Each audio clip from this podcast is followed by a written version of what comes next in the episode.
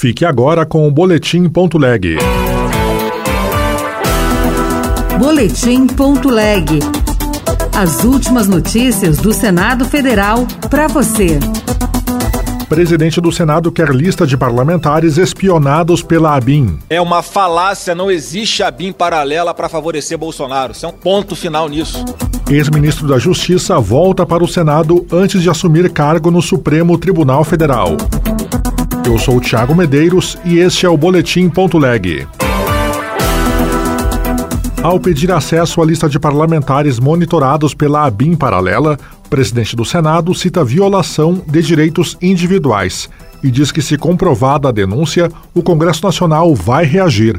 Repórter Marcela Cunha. O presidente do Senado, Rodrigo Pacheco, solicitou ao Supremo Tribunal Federal acesso ao inquérito que apura o possível monitoramento ilegal de autoridades durante o governo Bolsonaro. Para ele, se for comprovado o monitoramento ilegal, além de violação aos direitos individuais, trata-se de uma afronta às prerrogativas dos parlamentares. O senador Flávio Bolsonaro, do PL do Rio de Janeiro, no entanto, negou qualquer possibilidade de uso político da ABIN durante o governo do ex-presidente Bolsonaro. É uma falácia, não existe ABIN paralela para favorecer Bolsonaro. Isso é um ponto final nisso se alguém na BIM fazia alguma coisa de errado, investigava ilegalmente autoridades, isso tem que ser apurado, produzir provas contra eles e que eles se respondam com base na lei. A Polícia Federal investiga a espionagem ilegal de 30 mil brasileiros feita pela ABIN sem autorização, usando um software israelense que armazena os dados fora do país.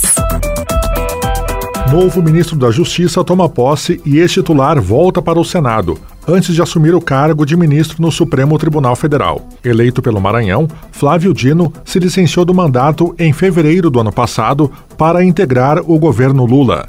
Repórter Érica Christian. Na presença de diversas autoridades, entre elas o presidente do Senado, Rodrigo Pacheco, o novo ministro da Justiça e Segurança Pública, Ricardo Lewandowski, assumiu o cargo nesta quinta-feira após a exoneração de Flávio Dino, que agora será ministro do Supremo Tribunal Federal.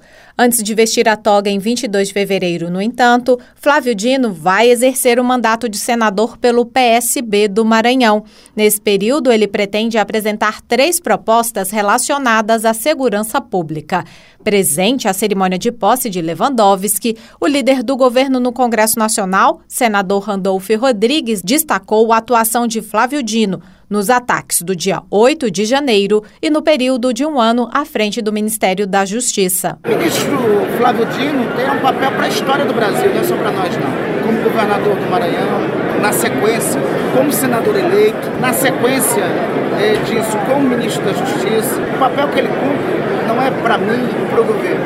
O papel que ele cumpre será inscrito nos livros da história nacional. Flávio Dino, que reassumiu o mandato de senador, tem como primeira suplente Ana Paula Lobato, do PSB, que vai voltar a ocupar a cadeira no Senado de forma definitiva com a renúncia de Flávio Dino para se tornar ministro do STF.